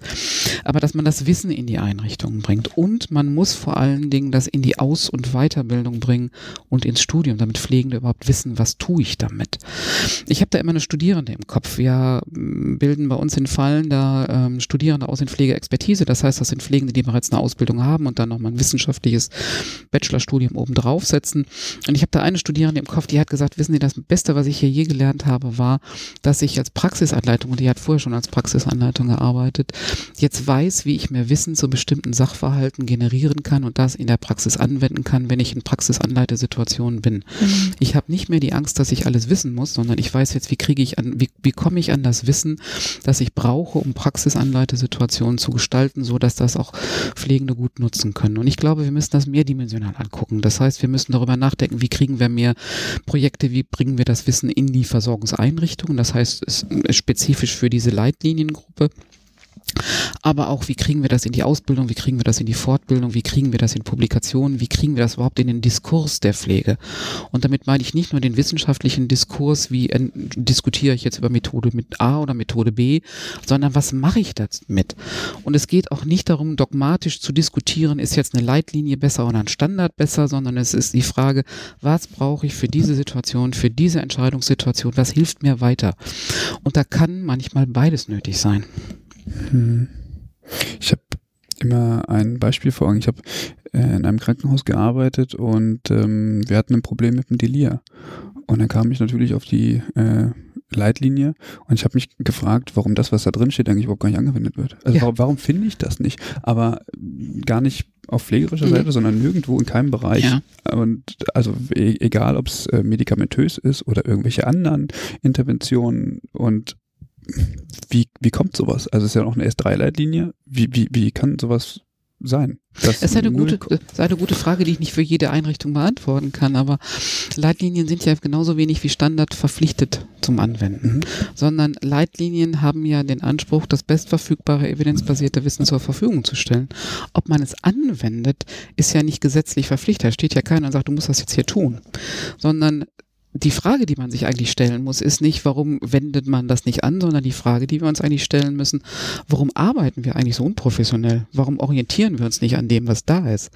Ich vergleiche das dann immer damit, wenn man das Auto in die Werkstatt bringt und man sein Auto, das jetzt ein Elektroauto in die, in die Werkstatt bringt und der Mechaniker sagt, ich kann aber jetzt hier nur dieselgetriebene Autos reparieren, dann würden wir unser Auto nicht mehr in die Werkstatt bringen. Wenn wir aber ins Krankenhaus gehen, dann leben wir damit und auch Pflegende und Ärzte leben damit, dass Versorgungsstrukturen oder auch Entscheidungen nicht auf dem neuesten Stand des Wissens sind. Das finde ich eine viel interessantere Frage. Warum sind wir so? Das wissen ja aber nur die Experten und Expertinnen. Der Patient oder die Patientin, die weiß das ja nicht, dass sie eventuell dem Risiko eines Delirs unterliegt oder ähnliches und sich vorher ja gar nicht darüber Gedanken macht, ähm, ob man denn, ob Strukturen vorhanden sind, um Ja. dagegen was zu machen. Das ist das Spannende an Leitlinien. Die haben fast, die, die neueren Leitlinien haben fast alle eine Patientenversion. Das heißt, ich kann mich als Patient auch darüber informieren, was müsste eigentlich hier passieren und Mhm. warum tun die Menschen das nicht. Mhm. Das sind dann die sogenannten Patientenleitlinien? Die Oder? Patientenversion. Das heißt, Patienten- genau. es, Mhm. jede, jede gute Leitlinie hat auch eine Patientenversion. Ja. Das heißt, ich habe eine Version, der ist eine Langversion, eine Kurzversion, ein Methodenreport und aber auch eine Kurzversion. Und wir müssen das anders diskutieren. Das heißt, wir müssen darüber nachdenken und wir müssen es einfach anders in den Diskurs bringen und auch in die Öffentlichkeit bringen. Und ich glaube, ein, eine Schwierigkeit ist auch, dass viele auch nicht wissen, wo finden sie denn überhaupt Leitlinien? Also Mhm. wie haben sie denn letztendlich Zugriff? Der große Vorteil ist, Leitlinien sind ja öffentlich verfügbar, man muss sie nicht käuflich erwerben, also sie sind frei zugänglich. Aber es gab auch lang nicht so eine, gerade für den pflegerischen Bereich, dass wir so ein Portal oder so eine Plattform haben, wo wir die letztendlich dann auch runterladen können. Und da haben wir das Glück, ähm, dass jetzt auch ähm, unter der ja, Zusammenarbeit zum Beispiel von Ralf Müller und Gabriele Meyer, die über das Zentrum für Qualität in der Pflege eine komplette Datenbank zusammengestellt haben von deutschsprachigen und englischsprachigen pflegerischen Leitlinien, die dort jetzt verfügbar sind und abrufbar sind. Ich glaube seit 2017, was vorher gar nicht so war. Das heißt, wir haben jetzt erstmalig auch die Chance, dass systematisch irgendwo die pflegerischen Leitlinien aufgeführt sind, ähm, wo man darauf zugreifen kann, was wir ja sehr lange nicht hatten, was vielleicht über die AWMF, wo man ja die medizinischen Leitlinien sich runterladen kann, ähm, schon länger so systematisiert ist. Aber auch das ist für jemanden, der jetzt sich vielleicht nicht wissenschaftlich auskennt, da sich erstmal auf die Suche zu machen und zu recherchieren, ist ja auch eine größere Hürde. Mhm. Und da ähm, haben wir jetzt mehr Möglichkeiten als noch vor ein paar Jahren. Also das ist wahrscheinlich auch ein Grund, wie komme ich da überhaupt dran? Mhm. So. Was man für Leitlinien sagen muss, an denen die DGP, also die Deutsche Gesellschaft für Pflegewissenschaft, beteiligt war. Wir haben auf der Homepage der DGP für jede Leitlinie, an der wir beteiligt sind, einen eigenen, einen eigenen Button sozusagen. Man kann sich die Leitlinien da, man kann den Link bedienen, man kann sich da angucken. Also das heißt, die Leitlinie, für die Pflege zuständig war in der DGP, kann man sich alle angucken. Wer war delegiert? Was ist das Ziel? Was ist die pflegerische Perspektive an dieser Leitlinie? Das ist für Pflegende eine gute Idee, dass man sich da nochmal auch ähm, mit Leitlinien oder zu Leitlinien informiert und guckt, was, was ist da eigentlich State.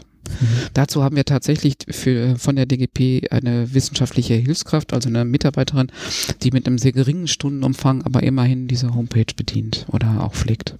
Mit den komplexen Interventionen. Ich bin die ganze Zeit am überlegen.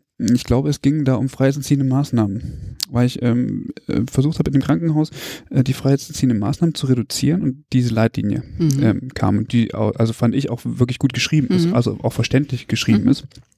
Und äh, man letztendlich dazu kommt, dass man aber eigentlich ein Riesenbündel an Maßnahmen hat, die das Ziel verfolgen. Also ich Mhm. finde es nochmal ein bisschen anders als so eine medizinische Leitlinie. Und wahrscheinlich kam ich deswegen auf diese komplexen Interventionen, weil ich letztendlich auf ganz vielen Ebenen Stellschrauben äh, sozusagen äh, habe, die ich eigentlich bedienen muss, und, um am Ende mh, Pflegende in die Situation zu versetzen, weniger ähm, zu fixieren. Also das reicht halt irgendwie ähm, von der Einstellung dazu irgendwie bis zu der Abschätzung der Folgen und so weiter und so fort. Also wie kriege ich dann auch die Informationen an diese Leute? Vielleicht ähm, kam ich ja deswegen hin. Mhm. Ja, kann, kann, kann tatsächlich gut sein. Ähm, ich würde auch sagen, viele Leitlinien enthalten vielleicht sehr komplexe Interventionen. Ja. Von daher mhm. ist es vielleicht nicht ganz so abwegig. Ähm, ja, und ich glaube, das, was vielleicht komplexe Interventionen mit Leitlinien auch gemeinsam haben, ähm, um sie letztendlich umzusetzen, müssen alle unterschiedlichen Ebenen einer Organisation darüber Bescheid wissen, Strukturen schaffen. Wie gesagt, Einstellung muss sich ändern, ähm, eine Organisation muss sich darauf ändern. Es müssen vielleicht auch bestimmte Mittel zur Verfügung stehen. Ähm, und das ist, glaube ich, bei einer komplexen Intervention genauso, wenn man die umsetzen will in irgendeiner Institution, mhm. dann müssen auch alle unterschiedlichen ja, Organisationsebenen sich bewegen, damit das überhaupt gelingen kann. Mhm. Also das ist vielleicht der gemeinsame Nenner. Ja, und die, die Leitung oder die Struktur der Einrichtung muss das zulassen ich habe äh, während meines Studiums, ich habe in den Niederlanden ein Praktikum machen dürfen und da habe ich immer, habe ich was erlebt, was sozusagen mein Traum ist, bevor ich äh, in diesem Leben in Rente gehe. Ich, das ist schon einige Jahre her, da habe ich tatsächlich erleben dürfen, wie ich versucht habe, irgendeine Maßnahme der basalen Stimulation in der niederländischen Klinik anzuwenden und die Kollegen haben ein bisschen sparsam geguckt. Ich weiß gar nicht mehr, was das für eine war, aber es war irgendwas, was mich ganz beseelt hat. Und die Kollegin ging dann an einen Laptop und lockte sich in die Datenbank ein und sagte, hier kannst du mal lesen, Wissen hat keine Evidenz, deswegen tun wir das nicht. Da sind wir in Deutschland noch meilenweit von entfernt. Mhm. Und dazu können Leitlinien eine Unterstützung bieten. Das können hausinterne Standards oder andere Qualitätsinstrumente auch. Leitlinien sind ja nicht, der, sind ja nicht das Nonplusultra, sondern sie sind ein Mittel, mit dem man sich Wissen ähm, verschaffen kann, bei dem man Wissen sich aneignen kann und wo man in Entscheidungssituationen sich darüber informieren kann, wie entscheide ich mich, entscheide ich jetzt für A oder entscheide ich für B. Und ich glaube, wir müssen viel mehr darüber nachdenken, wie kriegen wir so ein Wissen in die Einrichtungen, als wie kriegen wir irgendwie was komplett implementiert, weil das wird doch sowieso nie klappen. Also hm. wir können nicht 700 Leitlinien in ein Krankenhaus ja. implementieren. Aber auch bei Leitlinien gibt es ja ähm, die Möglichkeit, dass man sagt, okay, hier gibt es keine mhm. Evidenz gerade. Also man hat hierzu keine ja. Evidenz. Also wir empfehlen das, so, ja. aber äh, das ist ja. jetzt nicht evidenzbasiert. Sie können sich das eigentlich aussuchen, ob sie es machen oder nicht. Ähm, also wäre das nicht, also warum, warum schreibt man das eigentlich rein? Also man, also das gehört natürlich rein, dass ich sage, okay, mhm. das aktuell verfügbare Wissen, das ist irgendwie sehr diffus, so, ähm, aber das hilft ja der Praxis nicht. So, hm. in, in dem Sinne. Naja, naja, das ist die Frage, hilft es der Praxis oder nicht? Aber das hilft auch manchmal mit Mythen aufzuräumen. Also es gibt ja Dinge, die transportiert werden, die man macht. Also ich, eine so eine Wandersage ist, ich habe vor 20 Jahren von irgendjemandem gehört, super ist zur Mundpflege bei Menschen mit äh, Mundläsionen an, äh, tiefgefrorene Ananas zu lutschen.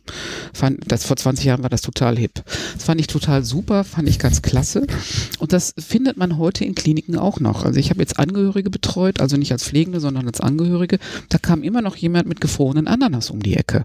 Und manchmal hilft das, wenn man sagen kann, ich habe jetzt dazu einfach keine Evidenz und tut es nicht. Mhm. Oder es gibt einfach keine Evidenz dazu. Das heißt, die Evidenzbasierung bezieht sich ja nicht immer darauf, dass ich sagen kann, ich habe für alles irgendwie ein Eins, Einser-Level, sondern bezieht sich ja darauf, dass ich sagen kann, für diese Aussage gibt es Evidenz und für diese Aussage gibt es keine Evidenz. Aber ich habe es einfach mal geprüft. Ja, genau. Das, ja. Darum geht's. Mhm. Und es hilft, die Desiderate in der Forschung klar zu machen. Also ich kann das immer nur sagen, wir haben diese Leitlinie Schmerzerfassung in der Altenhilfe gemacht und dann haben wir einen Forschungsantrag gestellt, um die Leitlinie ähm, zu verbreiten. Dann wurde dieser Antrag abgelehnt mit der Begründung, es gäbe so viel dazu. Und äh, da müsste man jetzt nicht neue Forschung zu machen, aber wenn man sich diese Leitlinie anguckt, weiß man, dass es so gut wie nichts Evidenzbasiertes gibt. Mhm. Und wichtig ist hier, glaube ich, auch nochmal der Prozess, um letztendlich zu entscheiden. Es gibt dazu wirklich nichts. Ich glaube, das ist ja auch das Wichtige, dass man sich sehr strukturiert ähm, in einer Gruppe austauscht. Warum machen wir etwas in der Praxis, das eigentlich reflektiert und das in so einer Leitlinie dann auch aufarbeiten kann und dann zum Ende auch das wirklich mal schreiben kann, es gibt tatsächlich nichts dazu und sich dem einfach bewusst macht. Und ich glaube, das ist das total Wichtige, sich damit kritisch auseinanderzusetzen, das zu reflektieren. Ähm, ich glaube, dass am Ende daher steht, wir empfehlen das, aber es gibt keine Evidenz. Das ist ja ein Ergebnis von einer ganz langen Diskussion mhm. und einer Reflexion. Und ich glaube, das ist einfach der Wert ja, dieses Satzes dann am Ende letztendlich mhm. aus, dass ja. dem ja eine lange Diskussion vorweggeht. Mhm. Ich kann mich, also die, die, die Sache, weshalb ich das frage, ist, ich hatte mal eine Diskussion mit einem Chefarzt, da ging es um eine Medikation und der hat gesagt, in der Leitlinie steht aber nicht drin, dass ich das machen muss. So.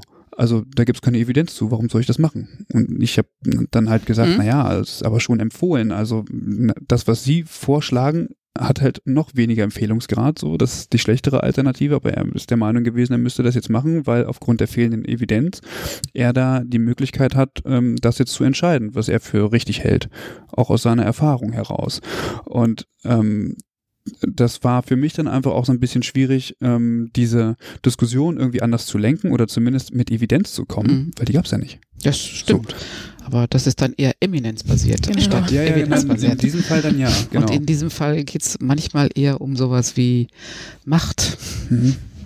Da könnte man einen Blick in Foucault helfen. Ja, ich glaube, er fand es in, insgesamt schon ein bisschen komisch, dass ich Pflege mit ihm, äh, ja. jetzt mit ihm diskutiert, so ja. zur Medikation, aber naja, gut. Sie sind gerade ähm, an, der Mund, an dem Standard zur Mundgesundheit beteiligt, ne? Ja. Mhm. Wie weit ist er denn? Die Literaturanalyse ist fast fertig. Perfekt. Dann geht's bald los. Ähm, sind Sie auch an dem neuen Standard zur, zum Schmerz beteiligt? Ja. Auch. Da werden gerade Praxiseinrichtungen gesucht, glaube ich, oder? Ja. Genau. Und das soll auch wieder oder was heißt wieder, das wird ein Standard, wo akut und ähm, äh, wie heißt es, chronisch zusammenlaufen. Ja, ich lehne mich da jetzt nicht aus dem Fenster, wenn ich das verrate. Die, ähm, die ähm, äh, Kommentarversion wird ja in der nächsten Woche freigeschaltet. Das wird ja. ein gemeinsamer Standard werden. Ja. Äh, ich glaube, irgendjemand hatte das öffentlich auch schon gesagt. Ja.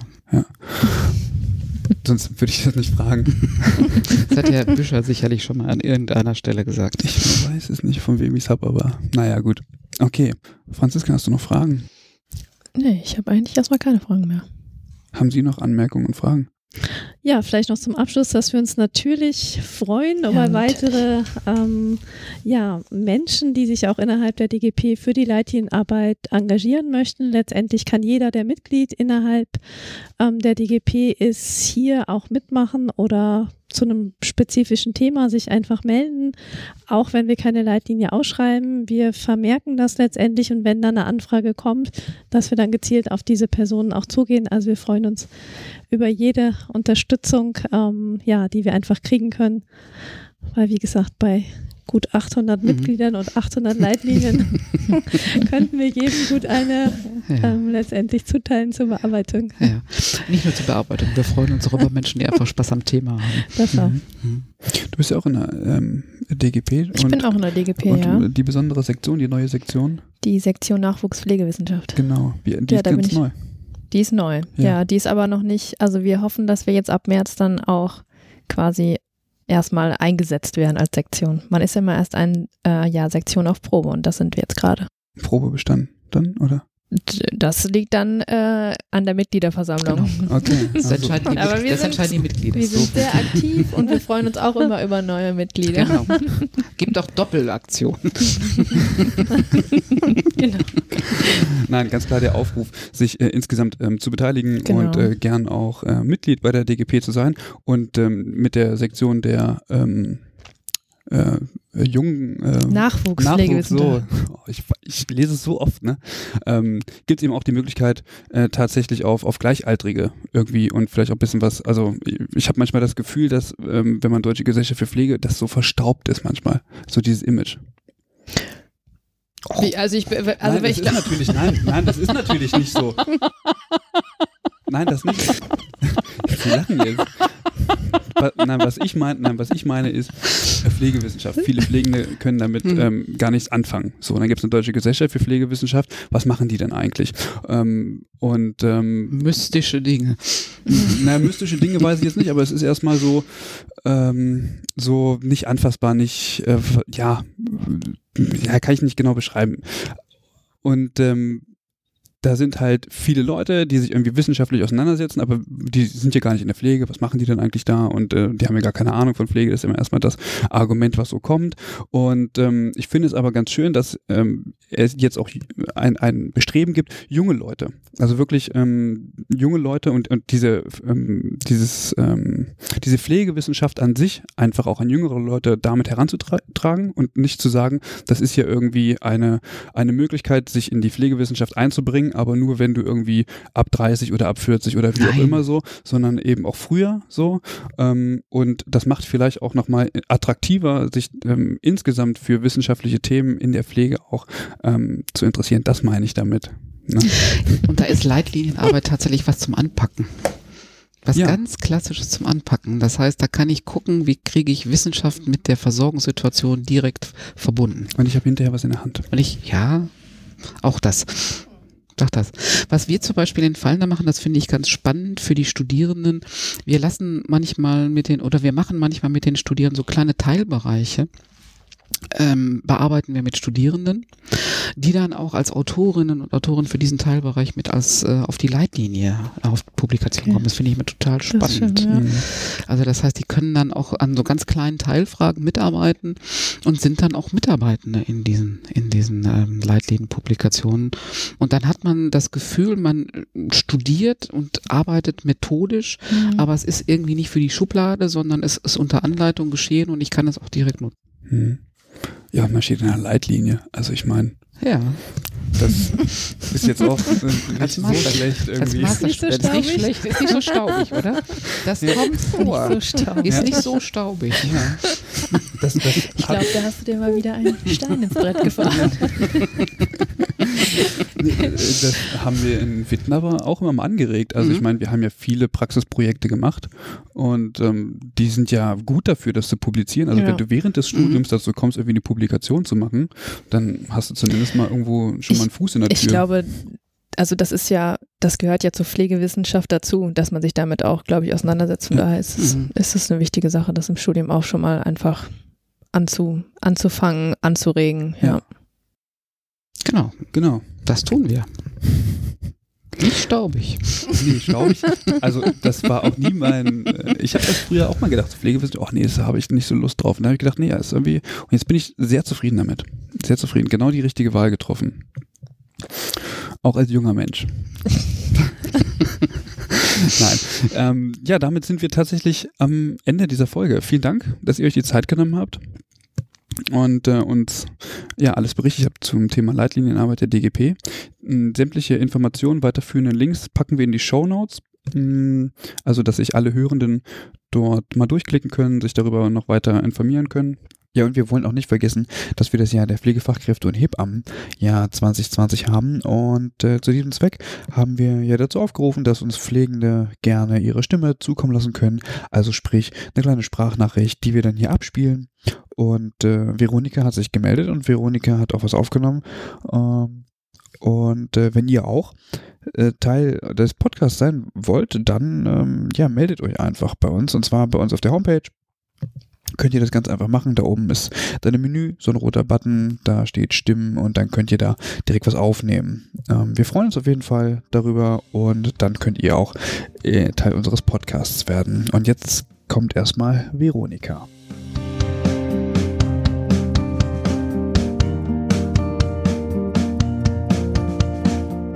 Liebe Kolleginnen, liebes Auditorium. Mein Name ist Veronika Malic, ich bin Gesundheits- und Krankenpflegerin, Studentin der angewandten Pflegewissenschaft und angehende Diabetesberaterin. Ich arbeite teilweise auf einer gastroenterologischen Station und teilweise in der Diabetesberatung. In der Abteilung Diabetologie, der Diabetesberatung angegliedert ist, arbeiten zwei Ärztinnen, eine Diätassistentin, eine Ökotrophologin und ich. In unserem Krankenhaus bieten wir keine Gruppen, sondern individuelle Schulungen. Auch bei bereits geschulten Patientinnen können ausgewählte Inhalte aufgefrischt werden. Weil ich ursprünglich Pflegekraft bin, bringe ich auch genuine Pflegeinhalte in die Arbeit hinein. Wenn ich die Patientinnen nicht kenne, dann ziehe ich Kasach an und unterstütze sie bei der Körperpflege, mache eine orientierende körperliche Untersuchung und auch Assessment, zum Beispiel Geldzählentest.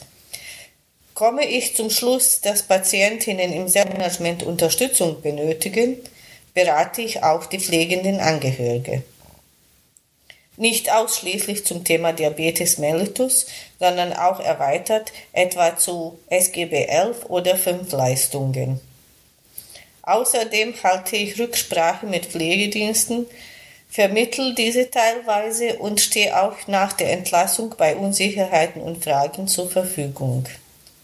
Im Rahmen der erweiterten Pflegepraxis halte ich Rücksprache mit Ärztinnen, bespreche eventuelle Gründe für Abweichungen von leitliniengerechter Therapie, bespreche Praktikabilität unterschiedlicher Therapieregimes.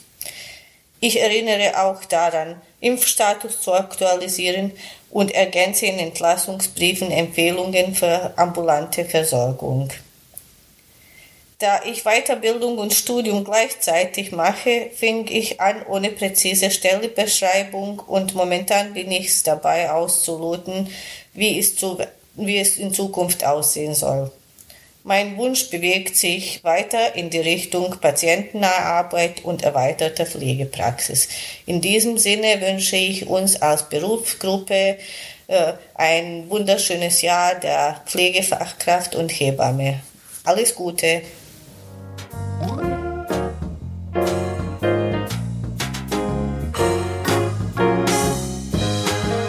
An alle Hörner, vielen Dank fürs Zuhören. Und ähm, wie versprochen, danken wir natürlich auch den Leuten, die gespendet haben. Und ähm, da müssen wir Iris erwähnen diesmal. ja, du lachst, Iris. Hat, hat für 40 gespendet.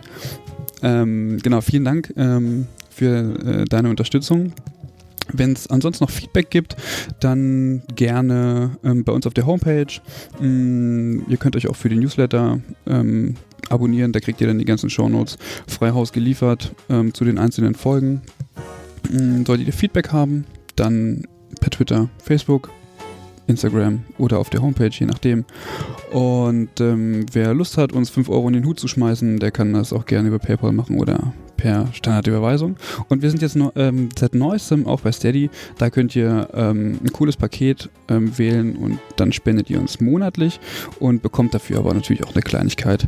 Ähm, das könnt ihr euch alles mal durchlesen. Bei uns auf der Homepage gibt es dazu Informationen. Genau.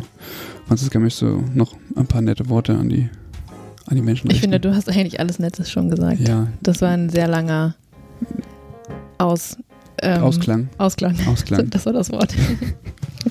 Nein, dann vielen Dank nochmal an euch. Ja. Und ähm, ja, auf Wiedersehen. Tschüss. Bis bald.